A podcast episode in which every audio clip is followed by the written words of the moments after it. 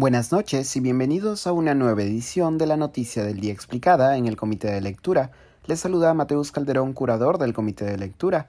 El Ejecutivo liderado por Pedro Castillo envió hoy un proyecto de ley que propone incluir en la Constitución un artículo que permita la convocatoria a un referéndum para una Asamblea Constituyente. El envío del proyecto de ley se hace unos días después de que Castillo lo anunciara durante una sesión descentralizada de Consejo de Ministros en Cusco la semana pasada.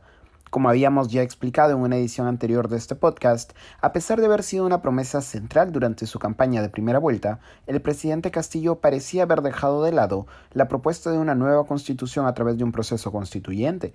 Los diferentes gabinetes, desde el de Guido Bellido, pasando por el de Mirta Vázquez hasta el de Aníbal Torres, no habían dado muestras de interés en llevar a cabo una asamblea constituyente, cuya autorización debía pasar primero por el Congreso de la República.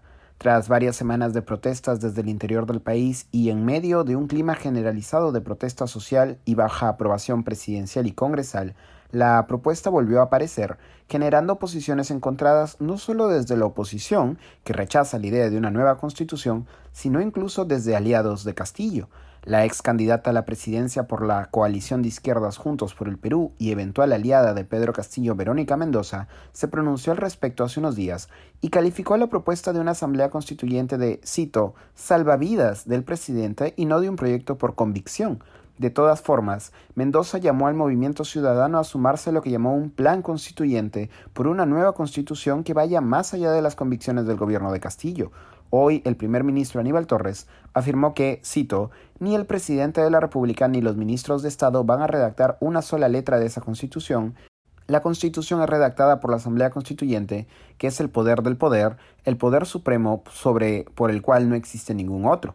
Según el proyecto de ley enviado hoy al Congreso, la Asamblea Constituyente tendría como única competencia la elaboración y aprobación del proyecto de nueva constitución política. Esta competencia tendrá un plazo de nueve meses como máximo desde su instalación y una prórroga única de tres meses.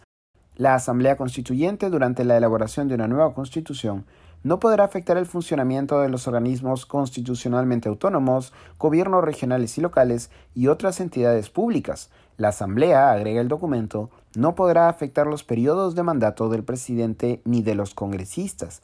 En la propuesta además se aborda la conformación de una eventual Asamblea Constituyente. De acuerdo con el documento enviado al legislativo, la Asamblea Constituyente, de ocurrir, estaría conformada por 130 asambleístas y será de carácter popular, plurinacional y con paridad de género.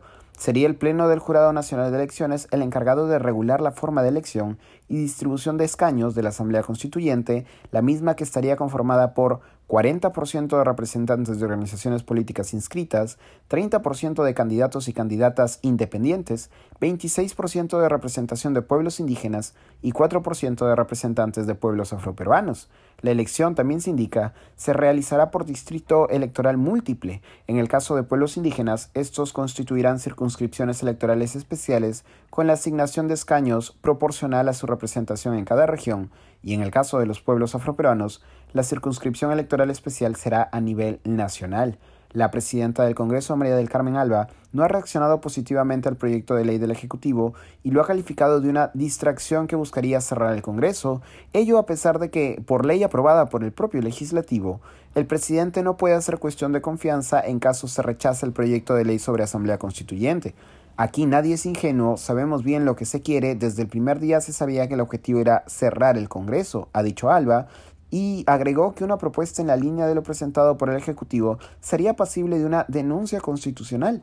Según fuentes del diario Exitosa, el proyecto de ley sobre la nueva constitución no habría contado con la aprobación ni del canciller César Landa, reconocido constitucionalista y expresidente del Tribunal Constitucional peruano, ni tampoco la de los ministros de Justicia Félix Chero ni de Economía Oscar Graham. Estos ministros, al cierre de la edición, no se han pronunciado sobre la propuesta enviada por el Ejecutivo al Congreso. Eso ha sido todo por hoy. Volveremos mañana con más información. Que tengan una buena noche. Se despide Mateus Calderón.